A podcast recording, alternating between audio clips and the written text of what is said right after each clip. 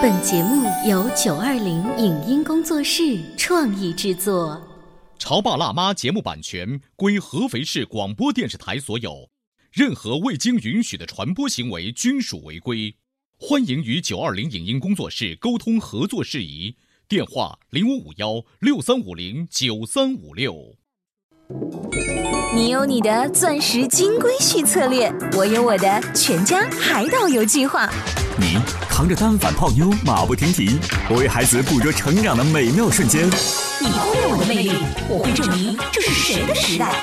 你否定我的生活态度，我决定我的人生蓝图。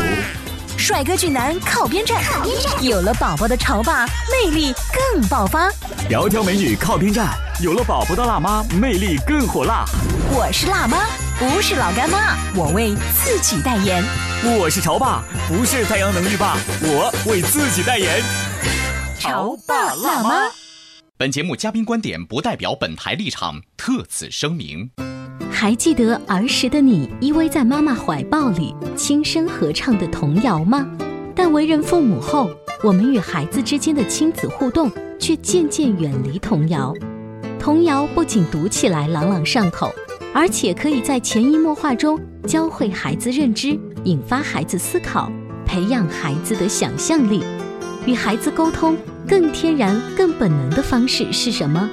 简单的童谣有着怎样强大的感染力？韵律对于孩子的身心成长到底有多重要？童谣和《诗经》有什么可比性呢？为什么说童谣可以让父母更称职？欢迎收听八零后时尚育儿广播脱口秀《潮爸辣妈》，本期话题：童谣口耳相传的魅力。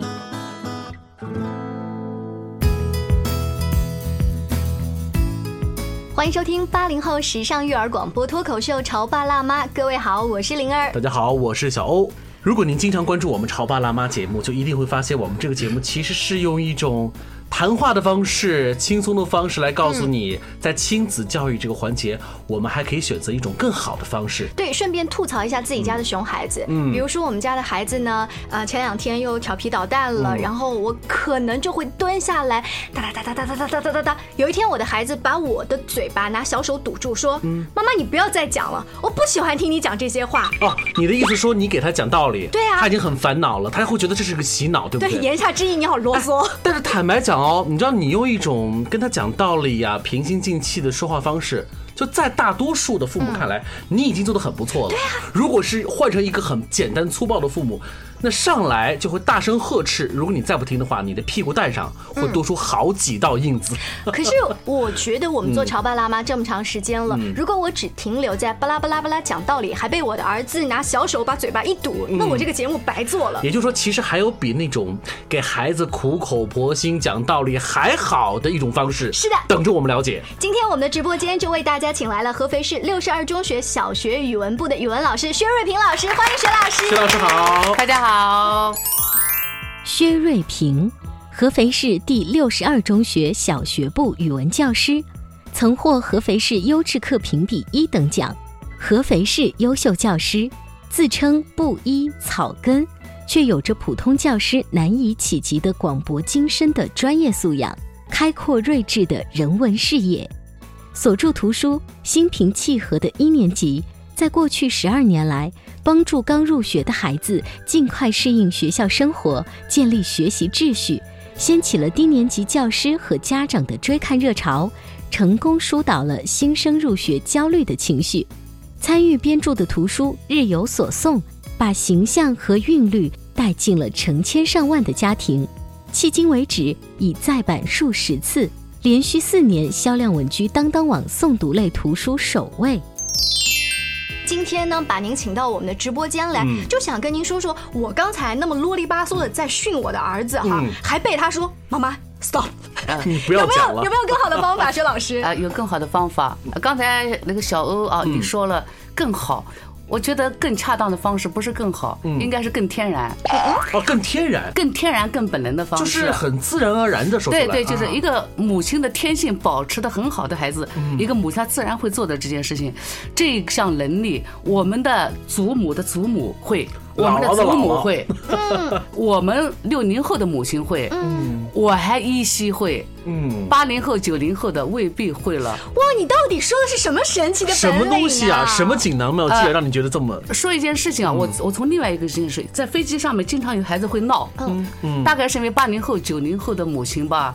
有人说他们不文明，很小的孩子啊，正吃奶的孩子啊，他在闹，哄啊哄啊，孩子很痛苦，母亲很痛苦，其他一乘客也很很痛痛苦对。有一个男士说的，他说了一句脏话，什么叉叉女人，把奶子给他不就行了吗？啊他说的太对了，啊！就是当吃奶的孩子闹的时候，最好的方法是什么？就是用最天然的喂奶乳的方法。可是，在那个环境当中，肯定他是不可以，不可以就是我呼吁，应该可以，嗯，这是母亲的权利。对，这是我们潮爸辣妈一定要做起这个话题哈。对，可以的，孩子需要，母亲需要。认为这个不文明的人，嗯，你想一想，你是怎么长大的？对啊，好，这是第一条。嗯下面要说，当孩子就是过了吃母乳的阶段的时候，还有一样东西，就类似于母乳，我称之为精神的母乳、灵魂的母乳，那就是民间童谣。童谣，童谣民间童谣。等一会儿，薛老师，我我们捋一下这个顺序哈。您的意思是说，当孩子闯祸、哭闹或者等等等等，让父母觉得很烦的时候，还有一种比呵斥他、讲道理更好的东西，就是民谣、童谣。呵斥是必要的。你刚才说的父亲，有的时候作为父亲，嗯，打一巴掌也是必要的。瞬间就会不哭了。第一次，嗯第二次，如果有孩子屡教不改，嗯惩罚是必要的，这个这是一个非常重要的原则。嗯没有惩罚的教育是缺钙的教育，这条我一定要告诉各位父母。嗯然后，童谣不是万能的，我无法带来一样东西说能解决所有的问题。嗯但是我要告诉大家，至少有另外一种可能。呃，童谣很重要，嗯对于孩子的抚慰，对于孩子语言能力的习得，嗯对于孩子将来在这个纷乱的、充满竞争的、容易破碎的生活中，找到自己的节奏，保持自我，这个种子。是从童谣开始种下的，所以说它的作用超过了我们刚才所说的。可能它不能具体的解决，说我念一个童谣你就变成好孩子了，我是在骗你。嗯可是很小的孩子从生下来的开始，你用童谣滋养他，那么这个孩子他会从耳根开始，从他的呼吸系统和他的心脏的系统习得一种韵律。嗯。我无法在一个固定的节目里面讲清楚韵律。嗯。我努力说，生命是什么？生命是韵律，嗯。是是春有自己的节对奏的东西。春去秋来，嗯。年复一年，日复一日，呼吸，嗯一日三餐，嗯韵律，童谣就是建立了韵律。一个混乱的人，一个自己痛苦给别人带来痛苦的人，其实他都有共同的特点，他没有没有韵律感节奏没有韵律。没有节奏，没有韵律。你看，薛老师说到现在，童谣很重要，童谣有韵律、有节奏。小欧，童谣到底是什么？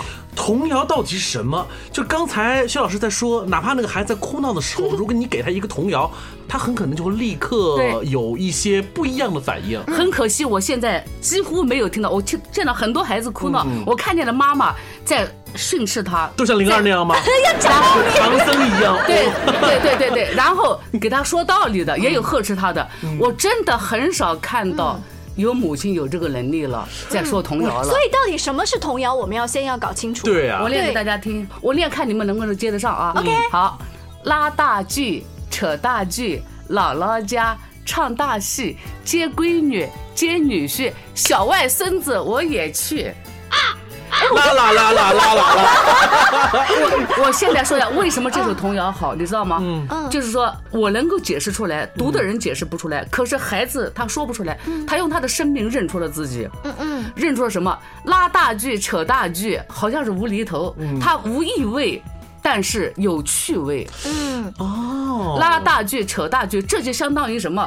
千万别小看它，这就相当于我们《诗经》里面的“关关雎鸠，在河之洲”，有什么关系？你用一个很浅显的童谣跟《诗经》去比，对真的可以放在有可比性吗？请大家听喜马拉雅网站，我正在播出的。看云读书，我的网名叫看云，看见的看，云朵的云，看云读书。我第一讲讲的是桃夭，嗯第二讲讲的战歌无衣，第三讲是最著名的关雎。嗯，然后我告诉大家，《诗经》和我们的童谣有什么关系？最重要的一个关系就是形象韵律和反复，拉大锯、扯大锯、姥姥家唱大戏、接闺女、接女婿，这些都不重要，所有的都是序幕。为了谁？小外孙子我也去，孩子为什么高兴？嗯，他在这个童谣里面读到了。他要的存在感，他是世界的中心，他是参与的啊。可是刚才薛老师提到这个拉大锯啊、扯大戏，孩子会问说：“薛老师或者爸爸妈妈，什么叫拉大锯啊？这个在我们的生活当中甚至已经消失了呀。”唱大戏，你可以尝试一下，孩子会不会问？很多情况下孩子不会问的。如果要问的话。咱们现在的影像信息的条件这么好，你可以随便随便找到给他看的。哎，徐老师讲这个，突然啊，瞬间让我闪回到我三十年前的事情。有一件什么事情呢？就是我记得我小时候啊，有的时候经常会，比如肚子疼，有的时候我就哼哼妈妈，我肚子疼。其实妈妈这时候可以跑过来说安慰我啊，肚子疼。但是我妈妈会突然给我来了一句话，我现在不记得了，她这么说的。肚子疼找老陈，什么什么咚咚咚咚咚咚咚咚。对对，讲完之后，反反正我是很开心的。那个瞬间似乎好像是疼痛感就减轻了。嗯，那薛老师，那我妈妈是不是也是像您刚才那样子？对，算是一种危机处理，就是她把我这个问题在那个时候至少是缓和了。你的母亲在那种天然的环境下，那个时候你的母亲和你很幸福，没有很多像薛瑞平这样的冒充的儿童教育的专家来指导。他天然的吸收，你知道吗？所谓的疼痛，嗯，所有的疾患，其实都是我们的身体或者心灵失调了。说到底，还是他的韵律和节奏紊乱了。嗯，你的母亲用语言安抚了你，其实是次要的，他是用韵律。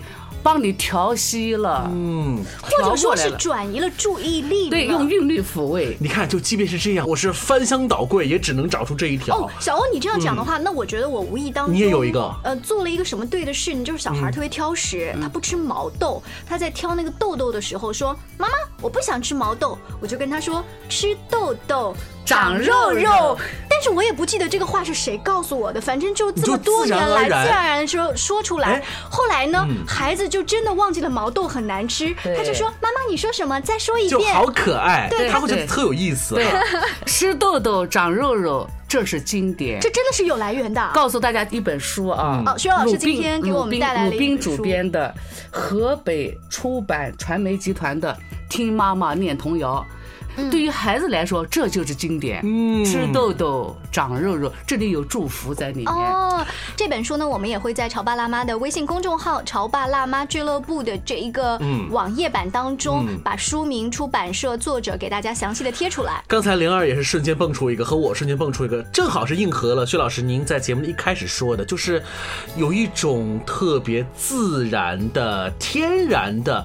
脱口而出的，从我们先民那个时候就来的，嗯，就是有人类有语言有多长时间，它有多长时间，是啊。所以这样来听来的话呢，童谣它是一个给儿童的诗歌，然后它非常朗朗上口，最主要是它很有趣。所以还有一条，让爸爸妈妈更像爸爸妈妈，更更像爸爸，让你们恢复童心。就是说，我们说大象的一个象群，它它的生存力来自于哪里？雄象和母象，所有的大象，它行进的节奏是根据小象来调节的。嗯，你要知道，你是为孩子服务的。嗯，就是说，童谣连接爸爸妈妈和孩子，童谣把爸爸妈妈的这种可能是比较坚硬的那一面调的柔软了。是一个爱童谣的爸爸妈妈是可爱的，而且是记性特别好的。这么多童谣，可是很遗憾的是什么呢？不知道是不是因为我们生活节奏变得更快了，还是我们这个社会发展的太超前了？现在的年轻父母似乎真的是遗忘了。呃，或者这样说，我觉得童谣过时了。为什么会这样讲呢？我们稍微休息一下，回来之后请薛老师跟大家继续聊童谣。您正在收听到的是故事广播《潮爸辣妈》。潮爸辣妈播出时间：FM 九八点八，合肥故事广播，周一至周五每天十四点首播，二十一点重播。网络收听，请下载荔枝 FM、蜻蜓 FM、阿基米德、喜马拉雅、中国广播以及苹果 Podcasts，搜索“潮爸辣妈”订阅收听。微信公众号请搜索“潮爸辣妈俱乐部”，参与节目互动哦。潮爸到，辣妈。准备到，育儿专家请。中国内地首档八零后时尚育儿广播脱口秀，陪你一起吐槽养育熊孩子的酸甜苦辣，陪你一起追忆自己曾经的小世界。潮爸辣妈。本节目嘉宾观点不代表本台立场，特此声明。还记得儿时的你依偎在妈妈怀抱里轻声合唱的童谣吗？但为人父母后，我们与孩子之间的亲子互动却渐渐远离童谣。童谣不仅读起来朗朗上口，而且可以在潜移默化中教会孩子认知，引发孩子思考，培养孩子的想象力。与孩子沟通更天然、更本能的方式是什么？简单的童谣有着怎样强大的感染力？韵律对于孩子的身心成长到底有多重要？童谣和《诗经》有什么可比性呢？为什么说童谣可以让父母更称职？欢迎收听八零后时尚育儿广播脱口秀《潮爸辣妈》，本期话题：童谣口耳相传的魅力。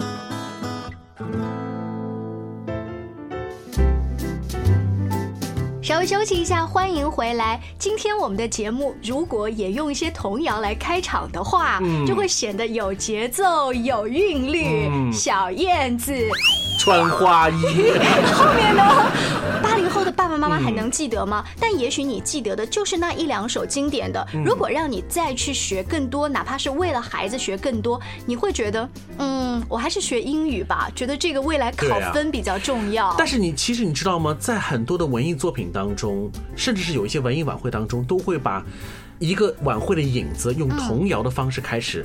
我瞬间想起来，在二零一零年的广州亚运会的开篇是一个童谣，他用广东话、用粤语，呃，念的是下雨了，然后那种比如说雨打屋漏的这样子的念出来了，意境一下子把南国的风情就打开了。嗯，可是你看，我们说了这么多啊，都是和过去的老的或者一些大型的晚会有关。真的具体到每一个家庭的时候。薛老师，您所带的学生家长当中有多少还是把这个重要的亲子时光用在念童谣，而不是练钢琴或者是练英语上？练童谣和练钢琴、练英语，首先啊，我先我要说一下练钢琴的事儿啊。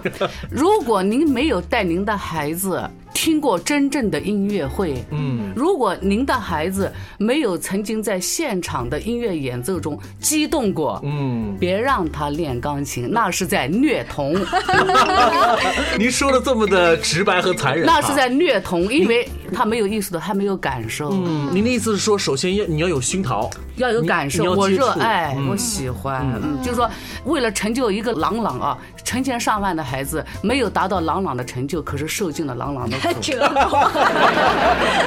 但是您把这个话又拉回来，您的意思是说，练钢琴、练英语和练童谣其实是三个事儿。童谣就是不嘛，他要你多长时间，我随便念一个啊，我念一个表扬的，念一个批评的，一个表扬的啊。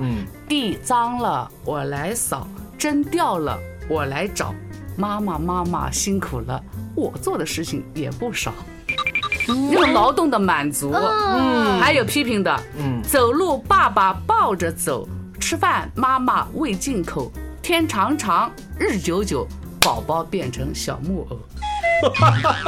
哎，你哦，就哪怕批评的这个东西啊，我发现你如果你要念给小孩子听的话，小孩子是一种愉快的方式去接受的。我现在带一年级，嗯。总有孩子，就是说，不是因为孩子迟到，一寸光阴一寸金嘛。就是说，孩子，我四十二个小朋友，当他有三十八、三十九个到的，我就开始读书了，因为时间太宝贵了，我们就读童谣。嗯，我们读到一个什么童谣，叫《半半歌》。有个孩子叫半半，起床已经七点半，鞋子穿一半，脸儿洗一半，早饭吃一半，课本带一半，上学路上半半跑，光着一只小脚板。嗯嗯。以后再迟到那个孩子，大家就会说半半来了。半半来了，这个经典老师不要说他的。是，你看，你还是可以公然的给那个小朋友起个外号，还是一个特别好玩的外号。呃，是经典哦。嗯，当一个孩子拖拖拉拉、马马虎虎的时候，你是选择啊？你怎么会这样啊？你怎么会这样？还是选择给喊他伴伴。喊他伴伴，给他念这首童谣。我们来比一比看，这个孩子的接受度有多高。我们这样子一个月之后来见分晓，大家也可以哦，就是有所互动，然后通过我们潮爸辣妈俱乐部的微信公众号跟大家一起来互动一下。这个伴伴哥我回家也用在我的儿子身上试一下。呃，现在有就是，哪怕你要做菜，你还得买一本菜谱菜谱学吧。嗯现在就是最大的、最严重的一件事情是。我年龄到了，我是育龄父母了，嗯，我结了婚了，我于是我就生了，嗯，就是说刚才说到了储备，呃，养育一个孩子，现在养基本上不是问题了，温饱是没有问题，就是育的这一块，嗯，真得要学习呀，否则这个孩子可能成为你后半生的羞辱，社会的负担。是您说的这个学习，就是突然让我联系到另外一个现在的现实哈。现在国家很重视全民阅读的概念，可是重视的另外一层意思呢，就是我们其实很不重视。因为缺，所以想重视。没错，而且现在大家都用了一个很漂亮的词叫“浅阅读时代”。或许我们可以去阅读那几十个字的朋友圈、微博，但是如果我们要看大部头的，如果我们要看比较相对来说是有涵养的书籍，现代年轻人的真正的接触率和达到率还真的不高。嗯，但您说的那些是大部头啊，呃，像刚才薛老师说的，都是一些简单的童谣。我是不是作为家长，可以在之前的储备更积极一点？可是因为我们之前说的，家长一开始认为这个东西是过时的了，嗯所以他前面有一个先决条件在那儿，他就不去积极储备这个东西了，呃，因为他觉得没有什么用处嘛。我还第一次听到你说，谁说儿童谣过时了？嗯，我要说一下啊，就是说，西方比我们先进。大家如果去看一本书，我又来开书单了，叫《朗读手册》。就大家都说中国有中产阶级，中国有中产阶级吗？中产阶级怎么可以仅仅根据他的家庭收入来确定他是否是中产阶级呢？中产阶级是一个社会的稳定器。中产阶级是这个国家恒定的，然后能够步伐稳定的向前进的一种力量。中产阶级除了他的收入稳定之外，一个非常重要的标准是中产阶级家庭有着良好的阅读习惯，尤其是亲子阅读习惯。嗯，如果我们把这个放进去的话，中国的中产阶级 还听还需要在听广播的各位，从你们中间产生。中产阶级也是一个文化概念，我们都知道，居里夫人很了不起，你知道吗？她更了不起的是什么？她培养了获得诺贝尔化学奖的女儿。嗯，她和她的丈夫每天晚上睡觉前是给孩子读故事的。嗯，她不是去做那些题不是的目的吗？，对，安徒生已经诞生二百多年了。那么从安徒生开始，我们说信息社会到来之后，大家都说中国的父母，八零后、九零后的父母浅阅读，配不上阅读，只读标题，浅阅读都算不上，浅没没无阅读，没有阅读能力。就标题党。哎，只是读标题。嗯，您说的就是没有阅读能力的意思，是说他们太肤浅了，根本就不读书，还是他没有深入读书的那一个方法？这一代的八零后和九零后孩子，大部分的人，他们在学校所受的教育和读书无关，只和应试和做题有关。可是我们当年语文老师都教我们总结段落思想啊，这个文章最后的中心思想啊。呃，你那会是 那是为了考高分啊！考。我在各个地方带着大家读经典，嗯，读我们的《诗经》。这些文章，我们大部分的听众在他们的初中和高中都学过的，可能做题目分儿还很高。可是我让他们张嘴，他们张不开嘴。您说的张嘴是说提发声诵读或诵读？不不，要肚子里面要装一些经典，能够诵得出来的。嗯但是很多人没有这个能力了。嗯，要表扬一个人说他好牛，嗯，呃要批评人他是个傻，嗯，就是语言已经贫乏到这个地步了。就没有更多美丽的词来形容不同级别的牛今天和傻。要读经典，嗯为的是什么？像人一样的说话，嗯，像人一样有尊严的活动。你的尊严绝不可能来自于你的收入。然后再回到我们今天童谣，就是父母之所以要多储备一些童谣，是应该我们要以正确的方式，以自然的方式来做好亲子教育。亲切的方式、自然的方式做。我们的祖先是这样做的。嗯已经走在我们前面，因为阅读走在我们前面的西方社会是这样做的。在整个西方社会里面，有一本非常伟大的书，听说过《鹅妈妈故事》和《鹅妈妈童谣》吗？如果没有听过《鹅妈妈故事》，小红帽知道吗？小小红帽知道，知道呀，对呀、小红帽已经就是你不可以说它是德国的，是英国的，它已经成为世界的全世界的经典了。是的，嗯在西方，当他们的印刷术就是铅活字的印刷术开始使用的时候，所有的成人都可以非常便宜的读阅读的时候，他们意识到儿童需要阅读。所以一个非常严重的问题是，我们的手机。中国是使用量最大的，它摧毁了中国的八零后、九零后这些年轻父母的阅读力，也有可能顺带摧毁了他们的孩子。一样的问题在西方不存在，嗯，为什么？因为他们已经有了三百年以上的亲子阅读的传统。不过好就好在呢，亲子阅读这个理念就像是出口转内销一样的，又回到了我们身边。现在已经越来越多的潮爸辣妈，不管是听我们的节目啊，平时呢去看薛老师的书，或者说看到其他的类似的讲座，他们已经有一点这个意识。有意识还不够，我们要从这个意识当中再延伸过来，有方法哈。那今天呢，因为时间的关系，我们跟薛老师先聊到这儿。我们今天真的是听到了薛老师大声疾呼、痛心疾首的告诉我们。亲子阅读太重要了，童谣太重要了，只读图画书是不够的。是为什么？说一句经典，孔子说：“非礼勿视，非礼勿听，非礼勿言，非礼勿动。”大家听出来他的节奏吗？嗯，非礼勿视，非礼勿听，听和视是吸收。嗯，非礼勿言，非礼勿动是出来。嗯。那么你带着他看图画书，你说他听，他还是在吸，他还是在吸，他还是在吸。你得让他要出的时候，而童谣刚好你带着他说。还有刚才我跟说宁儿以及类似的母亲，不要给小孩子六岁以前的小朋友讲太多的道理，他吸的太多了，他就会呼出来。他以什么方式呼出来？有可能他以后也成为一个话痨。还有他可能会很狂躁，为什么？因为他。那些东西出不来，嗯，出不来，所以说，呃，父亲母亲，你们的话。要有趣味，要有智力因素，嗯，要想了想再说。嗯，怎么样？今天我们潮爸辣妈节目很劲爆吧？今天只是让薛老师只是冰山一角的给我们打开了，我们该重视这个问题。是，那因为时间的关系呢，我们今天先聊到这儿。刚才在节目当中推荐的，像听妈妈念童谣，或者是跟妈妈玩童谣这些书，具体的出版社的名字，还有作者的名字，我们也会在潮爸辣妈俱乐部今天的微信推荐当中告诉大家。大家那如果大家想听到薛老师更多关于传统教育的一些想法，大家可以在喜马拉雅搜索“看云读书传统经典教育”，薛老师在那儿呢有更多自己平时的一些内容的推荐。那今天的节目就这样了，下一期潮爸辣妈我们再见喽，拜拜拜拜。以上节目由九二零影音工作室创意制作，感谢您的收听。